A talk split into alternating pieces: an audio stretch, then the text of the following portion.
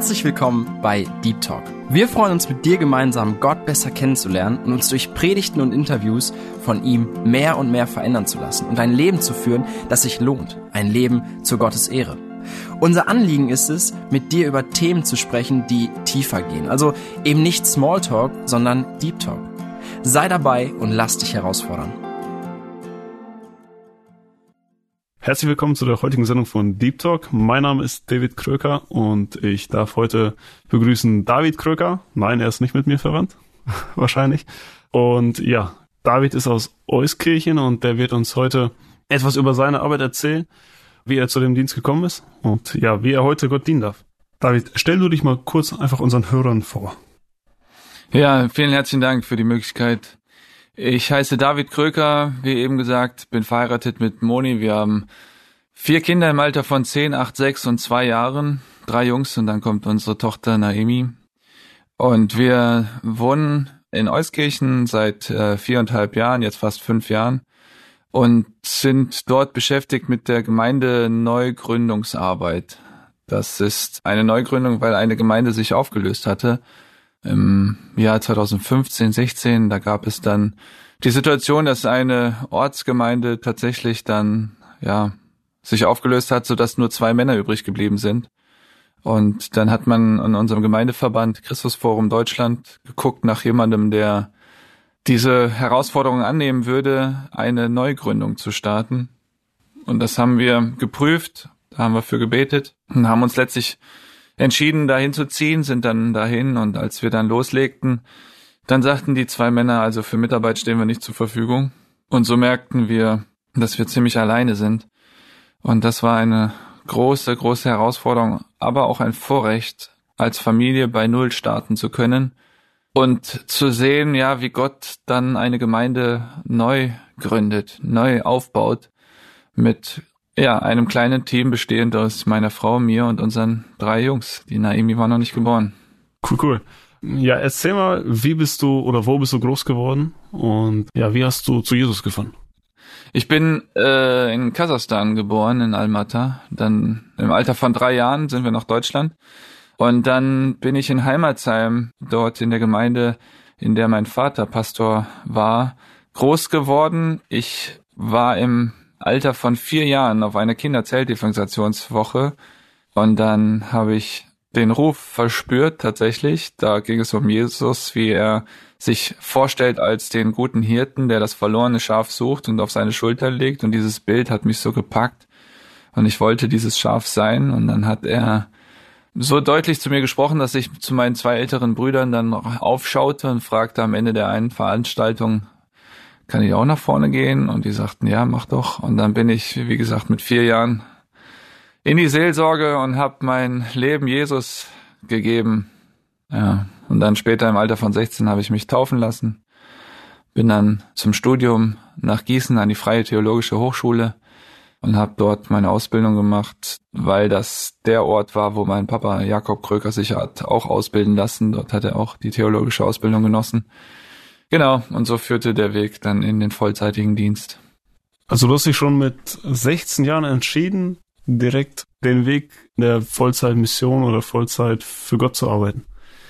Tatsächlich noch früher. Also ein Prediger hat mal gesagt, ich weiß nicht wer und wann er das gesagt hat, dass nicht wenige schon vor ihrem zehnten Lebensjahr die Berufung wissen. Und das war bei mir so. Ich wusste, schon in jungen Jahren, ob das jetzt sechs, sieben, acht Jahre war, ich werde mein ganzes Leben lang evangelisieren. Mir waren klar, dass ich evangelisieren werde, aber ich wusste nicht, natürlich noch nicht, unter welchem Arbeitgeber oder ja, in welcher Stadt ich leben werde. Aber dass ich das machen werde, das war klar. Auch in der Schule, im Gymnasium später, als dann die Mitschüler sich den Kopf kaputt gemacht haben, wo sie denn jetzt bleiben sollten nach dem Abi, war für mich ganz klar. Ich werde Theologie studieren, weil das brauchte mein Papa auch zum Predigen.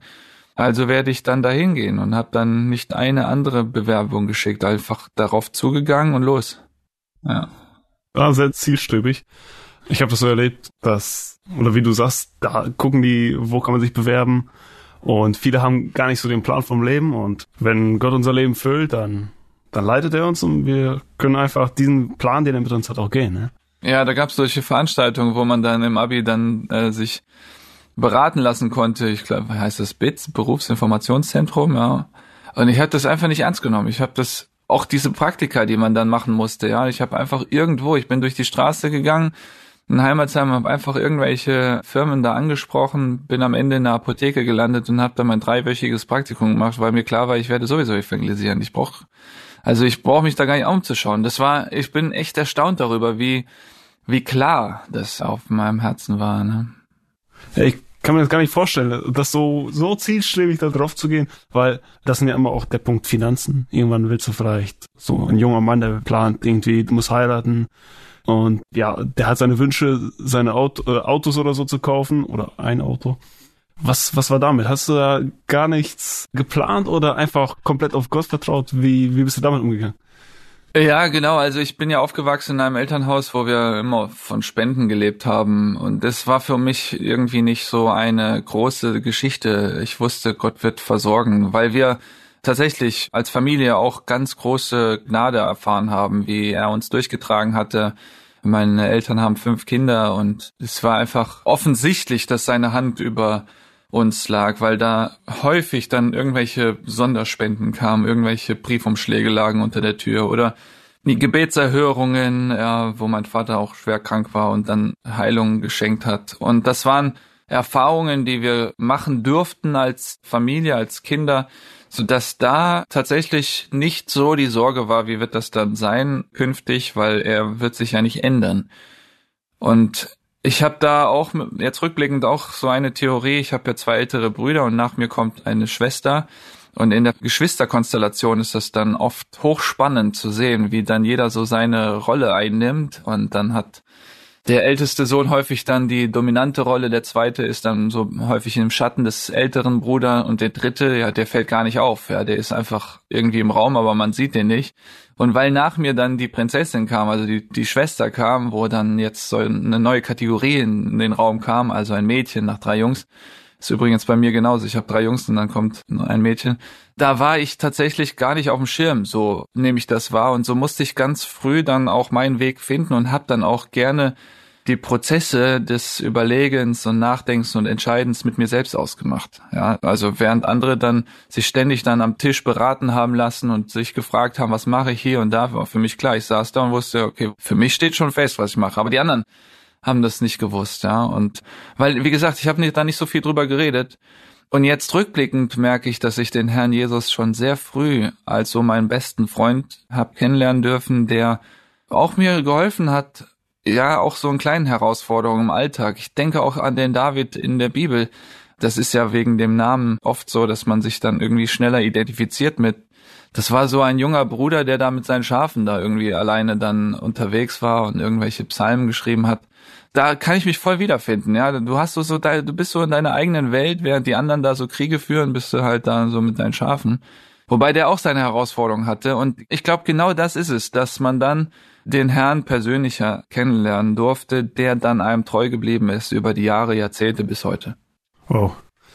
Zum einen der finanzielle Punkt. Einfach, dass wenn du komplett abhängig bist von Gott gewesen, schon immer, im Vertrauen auf Gott, wir haben so viele Gäste hier schon gehabt und ich staune immer wieder, dass es, je mehr du loslässt von den, ja, was die Welt so bietet an Sicherheit, desto mehr erlebst du Wunder, desto mehr erlebst du Gott und das Vertrauen in Gott wächst immer mehr und mehr. Und du durftest da drin aufwachsen und lebst noch immer, ja, in dieser direkten Abhängigkeit von Gott. Es scheint oft so, dass wenn man arbeiten geht, dass man selber für sein Geld arbeitet, hat, dass du das selber in der Hand hast. Weil du gehst ja für dein Geld arbeiten, ist ja ganz logisch, ne? Aber man merkt ja gar nicht oft in dem Fall die Abhängigkeit von Gott, auch als ganz normaler Arbeitnehmer. Ja, das war für mich wirklich lange eine große Frage. Werde ich jemals evangelisieren können, wenn ich nicht so die Welt geschmeckt habe in der Form, wie ich das bei Zeugnissen häufig rausgehört habe? Ja, wenn dann Einzelne berichtet haben, dass sie tief in Drogen waren oder im Gefängnis und dann erzählen von ihrer Umkehr, dass sie das neue Leben dann endlich bekommen haben in Jesus, was viel besser ist. Ich kann mich an ein altes Leben gar nicht erinnern, ja. Vor meinem vierten Lebensjahr, da gab es keine Drogeneskapaden und so. Von daher ist das für mich die Frage gewesen, auch vor dem Bibelwort, was man dann häufig gehört hat, wem viel vergeben ist, der liebt viel Und dann dachte ich, ja toll, dann kann ich das halt nicht dann auch in der Weise erzählen, diese frohe Botschaft. Und ich finde das echt grandios, wie der Herr mich doch dann gebraucht oder immer wieder dann auch beruft für so Einsätze wie aktuell oder ja, und ich dann eben erzählen darf, und natürlich will ich damit nicht sagen, dass ich nicht sündig bin. Ja, das ist das, was ich versuche deutlich zu machen, dass Sünde eben nicht nur zu messen ist an diese ein paar wenige schlimmen Aktivitäten, die man sich leistet, sondern an dem Misstrauen Gott gegenüber, denn alles, was nicht aus Glauben ist, ist Sünde. Und wie häufig fängt man an, sich dann auch einzubilden, man hätte dann so den Intellekt, also dass man schlau genug ist und dass man irgendwie das Leben doch selbst meistern kann und dann sich auf sich selbst verlässt und nicht auf Gott.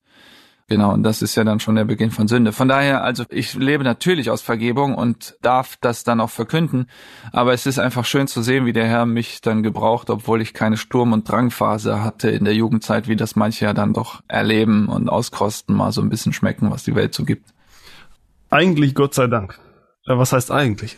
Gott sei Dank dafür, dass du das nicht erleben musstest. Ja. Oder wir, da wir in einem christlichen Elternhaus aufwachsen durften. Dafür können wir einfach nur dankbar sein, weil dieses schlimme Leben, das hat ja auch seine Folgen. Ja. Ne? Und das, das, das begleitet dich leider dann das Leben lang. Und das möchte ich einfach nur mal loswerden. Das sind so viele Leute, die denken, ich habe nichts Schlimmes gemacht. Mhm. Ne? Und dann wollen die, wie du sagst, ne, dieser Punkt, ah, ich habe ja nicht wirklich was erlebt, ich war nicht wirklich in der Welt. Das scheint so, weil mein Vater, der war auch einer, der war auch im Knast gewesen als Verbrecher. Ne? Und er sagt, da sind irgendwie im christlichen Elternhaus gerade, da sind die Leute, die wollen auch ein bisschen was erleben. Weil die sehen ihn auf der Kanzel, oh, der hat eine Geschichte zu erzählen, das will ich auch. Und dann gehen die in der Welt. Ja, wie du das sagst, die wollen ein bisschen was erleben. Und das ist halt schade, dass sie nur ein bisschen was erleben wollen und nicht das Leben erleben wollen. Ja. Also das ist natürlich auch traurig zu beobachten, wenn manche sich nicht ganz Jesus zur Verfügung stellen, dann erleben sie ja auch nicht viel, ja, weil in Christus die, die Fülle zu finden ist.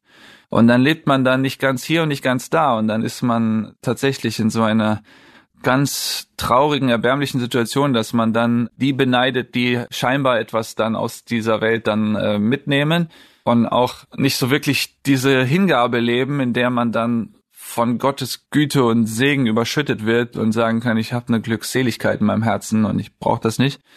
Das ist häufig zu beobachten, von daher will ich auch natürlich Mut machen, sich ganz auf Jesus einzulassen, damit man eben nicht ein bisschen was vom Leben hat, sondern das Leben hat. Oh ja. Nach deinem Theologiestudium, wie ging es dann weiter? Wie ja. hast du dein Aufgabenfeld bekommen? Naja, weil ich ja evangelisieren wollte, habe ich dann Kontakt aufgenommen mit Missionswerken, wie Bruderhand oder andere und da waren schon auch Zusagen, dass man praktisch dann über dieses Missionswerk dann ausgesandt wird oder das Missionswerk dann einen dann praktisch begleitet und unterstützt, die Buchhaltung macht und sowas. Und dann hatte ich aber ein Wort im Kopf von einem gewissen Johannes Reimer. Der hatte meinen Papa begleitet bei seiner Masterarbeit und hat uns zu Hause mal besucht und fragte mich dann, ja, was machst du gerade? Ich sagte, ja, ich studiere Theologie in Gießen. Sagt er, was hast du denn vor mit deinem Leben? Ja, ich möchte Evangelisation erleben, Evangelisation in Deutschland. Dann sagte er, ja, okay, wenn du in Deutschland evangelisieren willst, musst du dich auf die deutsch-deutsche Kultur einlassen. Und da wusste ich nicht, was er damit meint, weil ich war ja drei Jahre, als wir nach Deutschland gekommen sind. Ich war ja dann in der Schule in Kontakt mit den deutschen Mitschülern. Aber als dann während des Studiums ziemlich am Ende eine Anfrage kam von einer EFG Heiger, zum Vorstellungsgespräch, dann habe ich das gar nicht so ernst genommen, diese Anfrage. Ich habe das mitgenommen, weil der Ort nicht so weit weg war von Gießen. Ich dachte, da kannst du, hast ja nichts zu verlieren, gehst du hin. Und dann bin ich dann da zum Vorstellungsgespräch gefahren und die fragten mich ja, was sind deine Stärken, Schwächen? Und ich sagte, ja, Schwächen sind, ich kann nicht organisieren, nicht lehren, auch nicht leiten.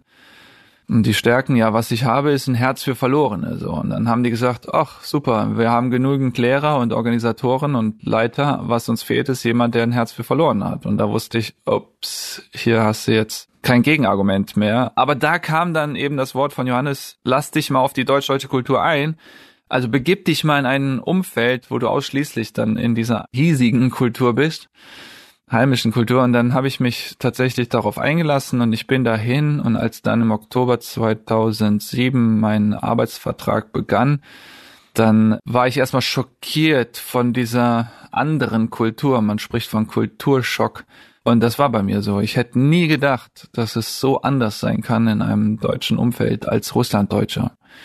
Und dann war ich berufen worden für vier Jahre und dachte mir, okay, die vier Jahre hältst du irgendwie aus und dann bist du weg und dann hast du das halt dann auch mitgenommen und bist dann ja ortskundig oder bist dann fähig in diesem Land eben auch Deutsch, Deutsche zu erreichen.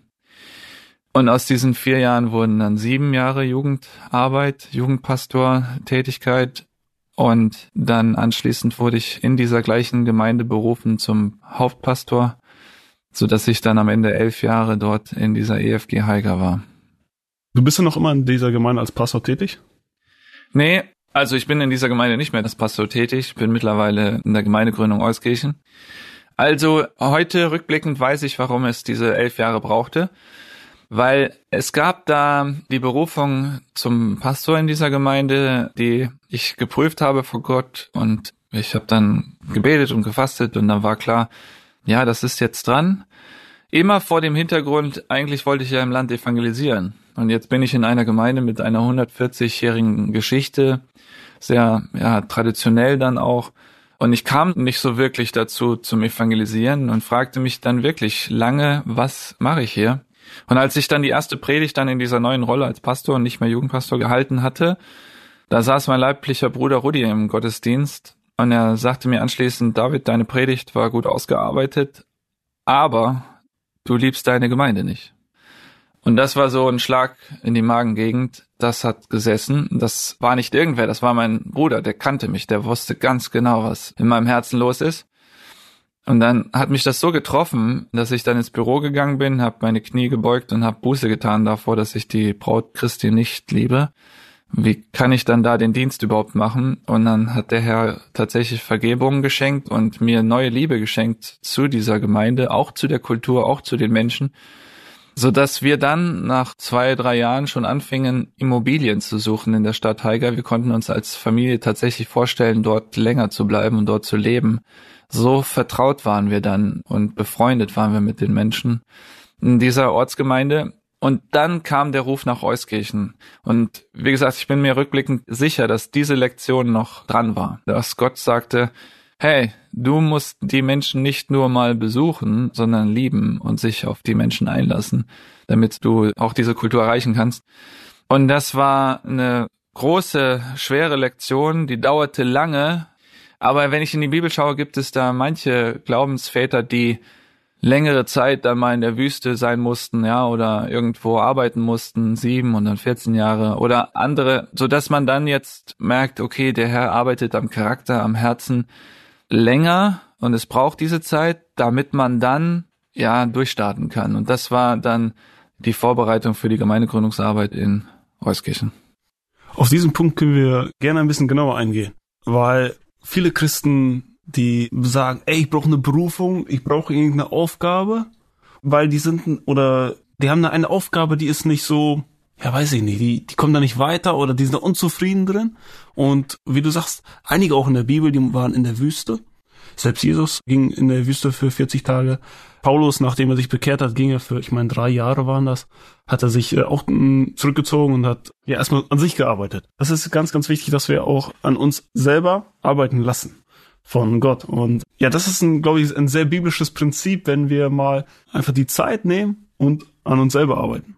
Ja, ich würde sagen, dass das hilfreich ist, wenn jemand jetzt gerade in einer Situation steckt, wo er meint, das hat nichts mit meinen Begabungen, mit meinem Herzen, mit meiner Leidenschaft zu tun, dann ist das vielleicht gar nicht schlimm. Also, dass man dann nicht sagt, oh, dann geh raus und such dir einen Platz, wo du dann die PS auf die Straße bringen kannst, sondern zieh das durch, weil das ist die wichtige Zeit, die Gott mit dir jetzt verbringt, um dich vorzubereiten auf das, was noch kommt. Das war so, ein, so eine leise Ahnung in meinem äh, Kopf, in meinem Herzen zu wissen, all das, was wir, was wir gerade durchstehen, erstmal ich alleine, dann haben wir 2009 geheiratet, meine Frau kam dazu nach äh, Haiger, dann sind die Kinder geboren und da waren wirklich auch Wüstenzeiten, ja, da war schwere Zeiten mit dabei und immer diese leise Ahnung, das ist eine Vorbereitung auf das, was noch kommt.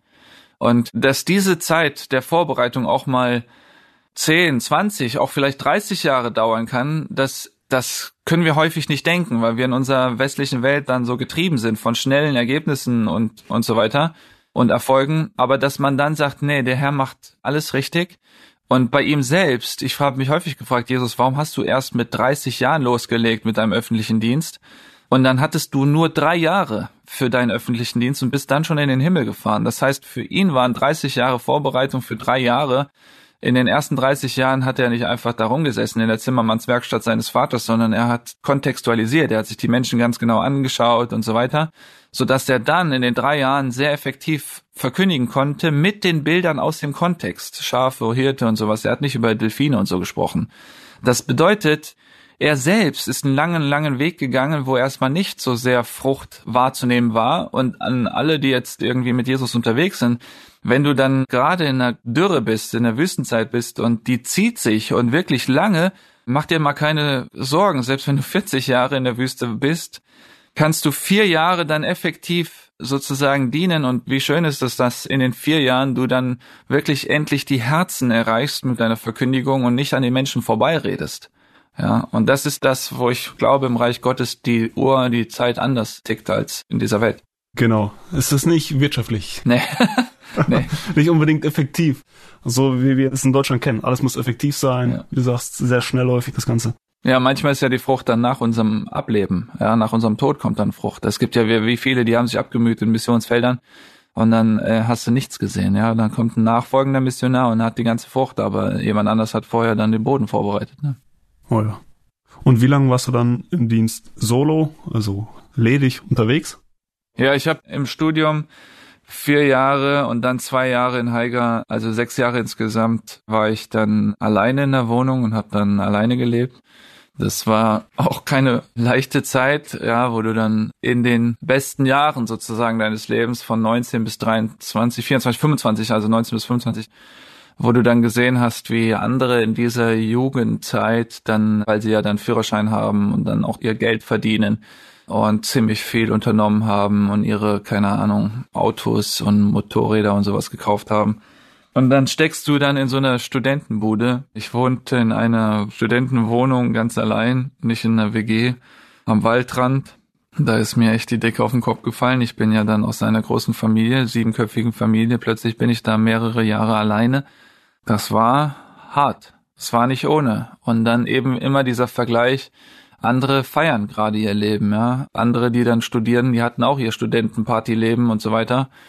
Und man selber hat dann unter der Woche Griechisch gepaukt und Hebräisch und eben das Theologiestudium dann irgendwie ja gemacht mit den großen Herausforderungen. Das war nicht ohne. Und am Wochenende habe ich überall gepredigt. Da gab es Jugendgottesdienste in fast jeder Gemeinde hat man solche dann organisiert. Das ging dann los, Freitag, Samstag, Sonntag gepredigt, am Montag wieder in die Uni und dann nächsten Wochenende wieder predigen, predigen, predigen. Das ging ja los im Alter von, weiß ich, 19, 20 und dann fast jedes Wochenende oder jedes Wochenende bis heute. Und mehrmals am Wochenende. Das heißt, man hat manchmal schon auch vielleicht während der Predigt auf diese Leute runtergeschaut, die dann da gut gekleidet waren, so aufgetakelt waren und sowas. Und man merkte, okay, die haben da irgendwie so Spaß. Die fahren jetzt irgendwo zusammen weg und ich setze mich ins Auto und fahre wieder in meine Studentenbude und werde dann da pauken für die nächste Woche, weil ich dann am Wochenende ja nicht gelernt habe, sondern im Dienst stand. Und das, also ich will jetzt nicht rumheulen hier, ja, aber wenn ich dann beobachte, wie dann manche ihr Leben weiter dann geführt haben, das kann man ja heute über Insta und Facebook ganz gut, dass man dann einfach verfolgen kann über das, was gepostet wird, was geteilt wird, dann kann man schon auch dankbar sein für das, was man nicht durchleben muss, was andere eben jetzt erfahren, ja, dass da vieles kaputt geht, ja, ob das dann die Beziehung ist, die Ehe, der Glaube, ja, und dass dann manche sich ein halbes Jahr mit diesen Spielsachen beschäftigen, nächstes halbe Jahr mit diesen Spielsachen und dann sich alles Mögliche kaufen und besorgen und dann doch scheinbar nicht zufrieden sind, weil dann nächste halbe Jahr dir dann noch ein anderes Spielzeug kaufen und du denkst dir, irgendwie ist man da auf der Suche nach irgendwas, was Heil geben kann. Aber man erkennt nicht so den roten Faden, man erkennt nicht so diese Berufung, die man dann irgendwie lebt aus Überzeugung und dann irgendwie für etwas Bestimmtes steht. Natürlich gibt's die dann auch so, aber das, das ist dann das, wo ich dann unendlich dankbar bin, dass man irgendwie auch einen roten Faden hat, den, den hat der hergelegt, der hat wunderbar geführt. Die Frau, die er mir an die Seite gestellt hat, die Moni, wir beide erleben diese Berufung zusammen. Die Kinder dürfen damit groß werden und irgendwie gehst du am Abend dann ins Bett und hast irgendwie so eine tiefe Freude im Herzen, so einen Frieden. Und jetzt rückblickend würde ich sagen, oh Gott sei Dank habe ich das nicht eingetauscht mit dem, was ich da beneidet hatte, zeitweise. Aber das war seine Gnade, der hat, der hat einfach dann auch mich gehalten. wahrscheinlich. Ja. Warum ist Gemeindegründung wichtig? Es gibt doch so viele Gemeinden. Ja, die Gemeindegründung ist erstmal nicht mein Werk oder ein Menschenwerk, es ist Gottes Werk. Er hat gesagt, ich will meine Gemeinde bauen. Von daher ist mir schon wichtig, drauf zu schauen, wie kommt es zu einer Gemeindegründung? Und eine der ersten Fragen, die ich dann stelle, weil ich neben der Gemeindegründungsarbeit in Euskirchen auch in unserem Gemeindeverband Christusforum Deutschland den Arbeitsbereich Gemeindegründung leite und dadurch dann auch mit mehreren Gründungsprojekten deutschlandweit in Kontakt bin, dann äh, stelle ich häufig die Frage, wer hat dich gesandt? In äh, Römer 10 steht, wie sollen sie glauben, wenn sie es nicht gehört haben und wie sollen sie hören oder wie sollen sie predigen, wenn keiner sie gesandt hat? Und wenn dann Menschen sagen, oh, jetzt, jetzt machen wir ein neues Projekt, so eine neue Gemeinde, die ist dann irgendwie cooler als die alte Gemeinde, wo ich herkomme und wir machen jetzt alles besser, dann sage ich Vorsicht, das ist nicht ein Unternehmen, wirtschaftliches Unternehmen, was man gründet, das ist die Gemeinde Jesu. Von daher, wenn er die gründet, dann habe ich überhaupt kein Recht zu fragen, warum. Und dann gleichzeitig muss man auch festhalten, dass Deutschland lang nicht mehr das christliche Abendland ist, wie es mal war.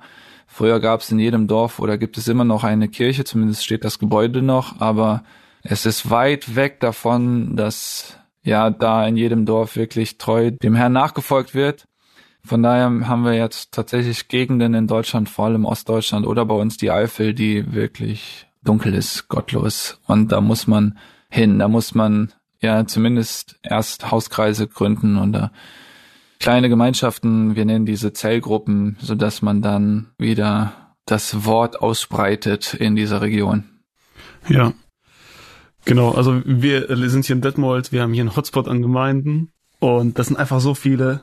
Nächster Hotspot in Deutschland wäre dann bei Altenkirchen die Ecke.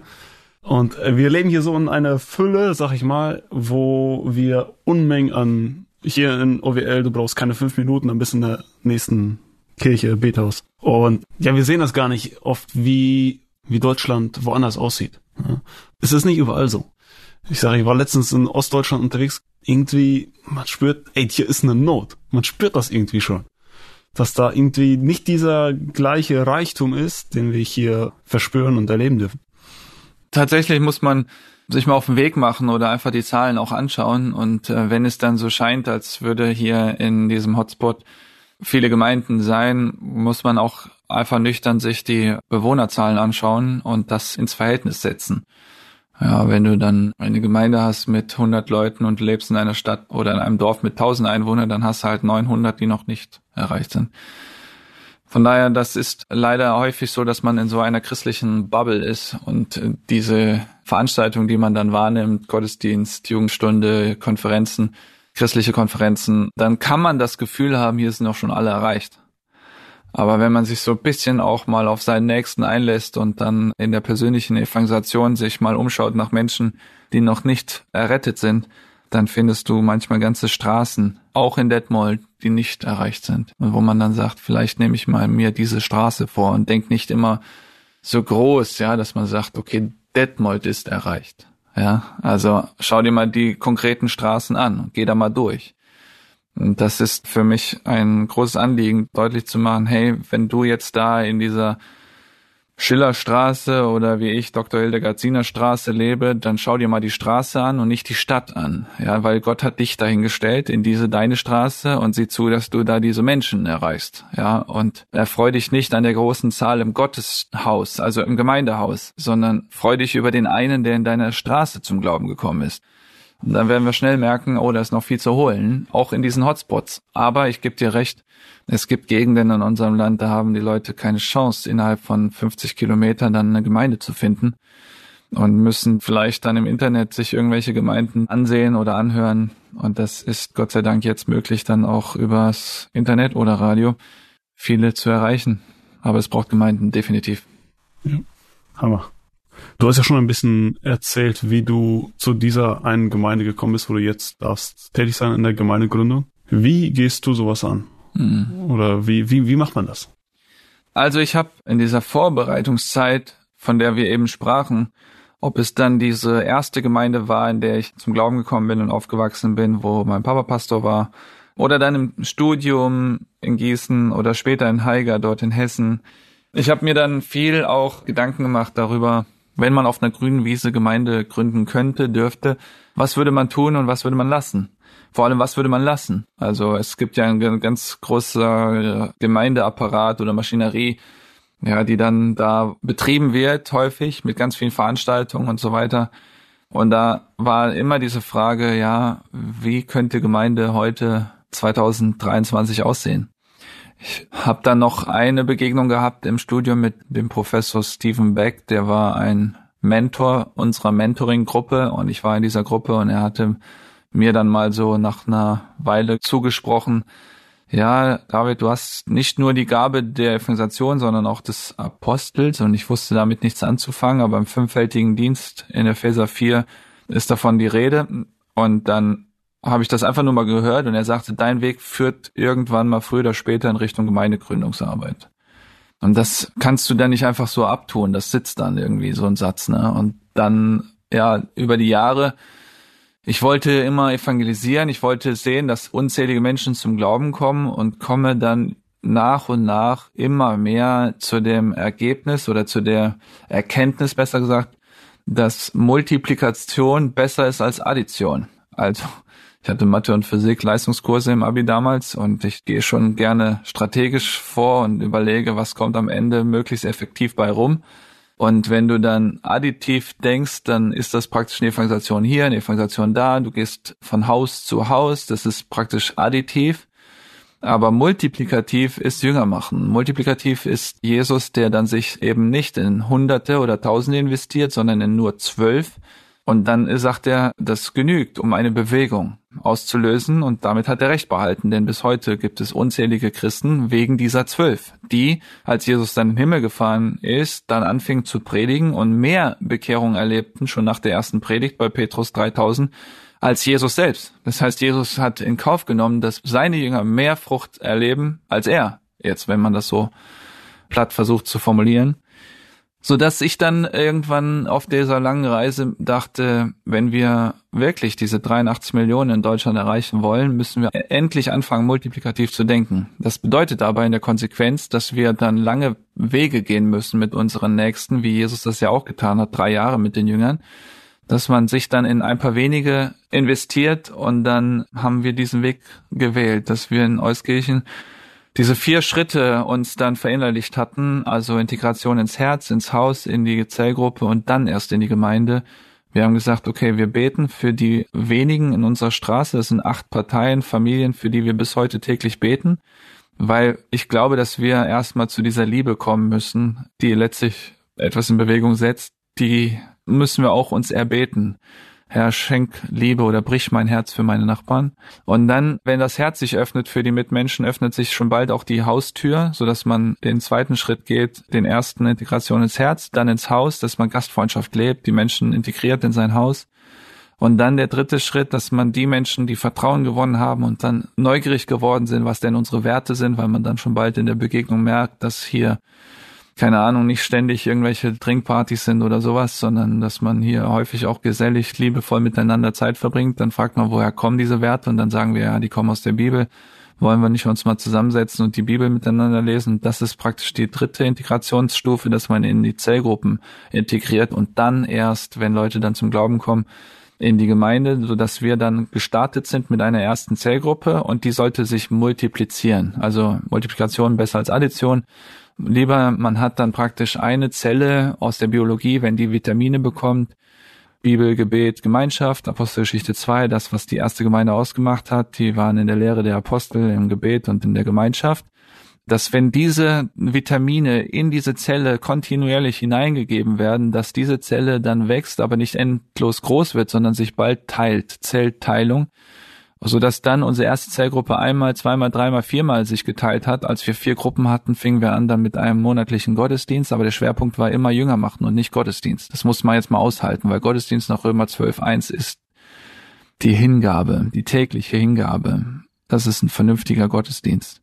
Sodass dann die Veranstaltung eben nur der Moment ist, wo dann wir zusammentragen, was Gott in unserem Leben alles tut, in unseren Nachbarschaften alles bewirkt. Und dann hat Gott Gnade geschenkt, dass dann noch weitere Zellteilungen geschehen sind. Also man hat dann schon bald eine Enkelzellgruppe gehabt, weil aus einer Tochterzellgruppe dann eine weitere entstanden ist, so dass wir dann zeitweise dann 14, 15 Zellgruppen waren und bis heute schon 30 Menschen haben taufen können, viele Bekehrungen erleben dürfen. Kaum Menschen haben aus anderen Gemeinden, weil es unsere Gemeinde in der Öffentlichkeitsarbeit gar nicht gibt. Wir haben keine Social Media Arbeit, keine Internetseite. Das heißt, uns, uns nimmt man gar nicht wahr. Nein, das ist falsch. Unsere Nachbarn nehmen uns wahr. Und das ist uns wichtig. Und es geht gar nicht so sehr darum, dass die ganze christliche Welt davon mitbekommt, was bei uns geht, sondern dass unsere Nachbarn erfahren, dass, dass unsere Tür für sie offen steht.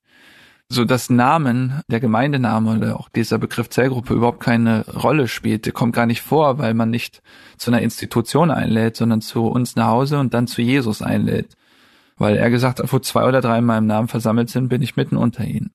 Das waren so tief sitzende Überzeugungen und jetzt stellen wir fest, dass in diesem sehr katholischen Umfeld, in dem wir leben, die Menschen sehr enttäuscht sind von Institutionen, von der, von ihrer eigenen Kirche teilweise, der Großkirche und echt Mühe haben, sich in eine andere Institution hineinzubegeben, so dass wir dann da die Hürde wegnehmen und sagen, komm nicht ins Gemeindehaus, sondern komm in mein Privathaus. Gastfreundschaft nicht erst im Gemeindehaus leben, sondern zu Hause leben.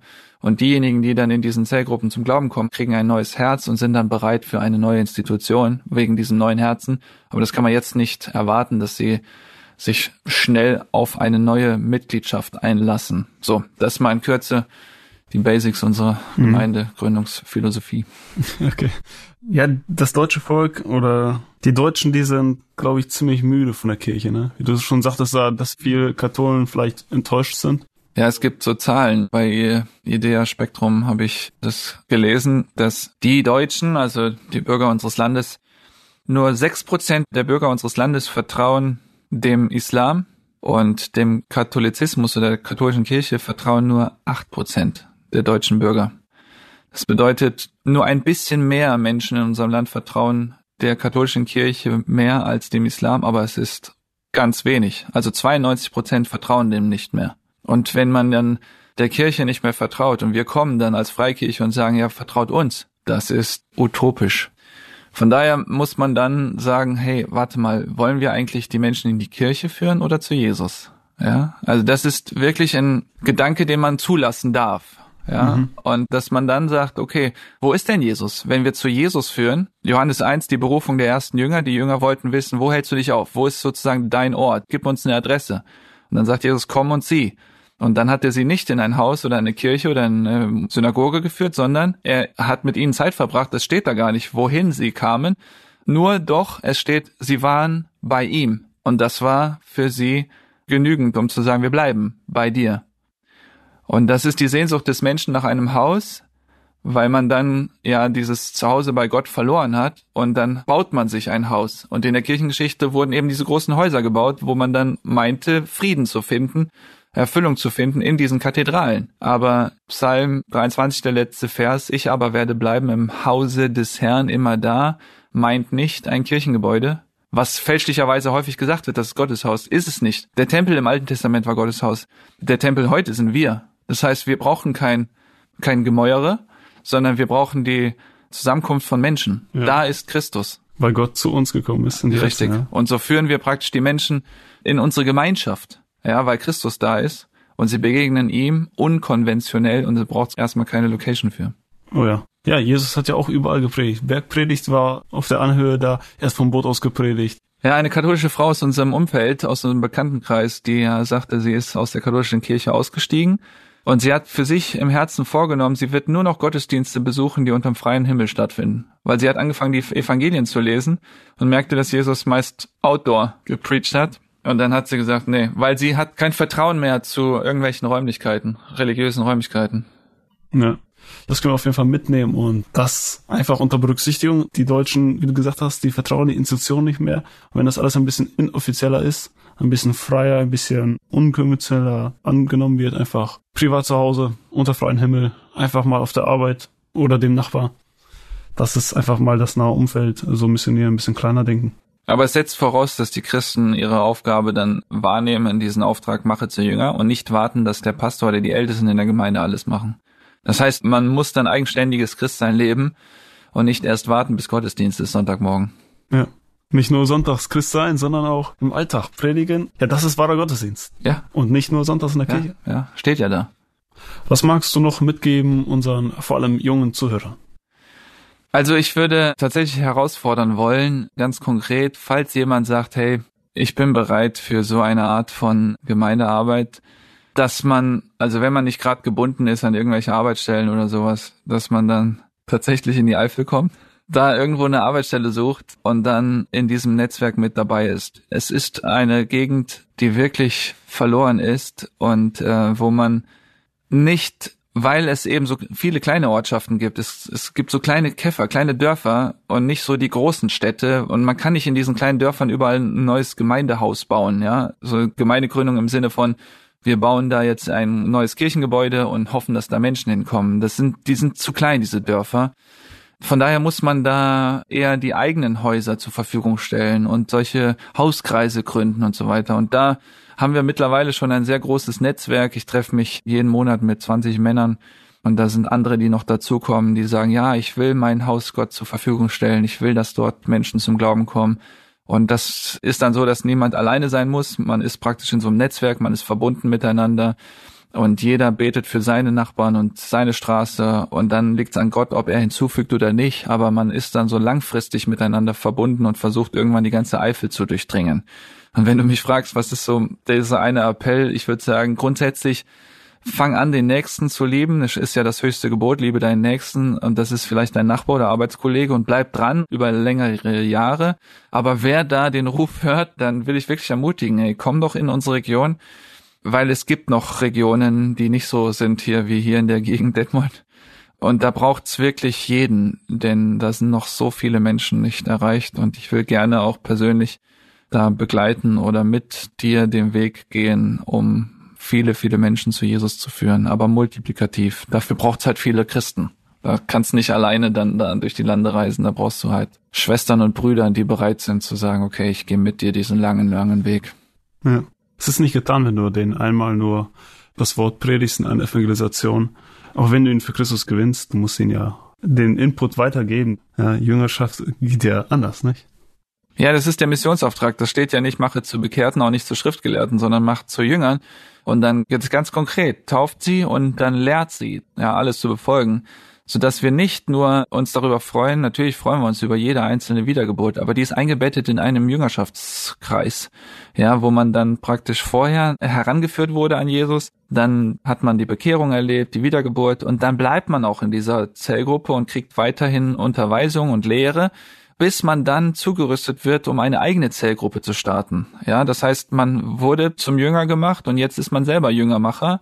Und das versuchen wir wirklich konsequent zu leben. Jünger machen, die Jünger machen, die Jünger machen, sodass dann eine Bewegung entsteht. Aber die Frucht wirst du dann erst vielleicht in Jahrzehnten sehen. Nur jetzt wollen wir dem Auftrag Jesu treu sein und zumindest uns zur Verfügung stellen, damit er dort in dieser Eifelregion flächendeckend hoffentlich auch eine Erweckung ausbrechen lässt. Ja, David, ich danke dir vielmals für das Gespräch und ja, ich hoffe doch, dass einige von unseren Zuhörern ermutigt werden konnten oder zumindest einmal überprüfen, ob sie da, wo sie jetzt stehen, richtig sind und ja, Gott den da wirklich haben möchte. Dann würde ich sagen, bis nächstes Mal und schaltet nächste Woche wieder ein.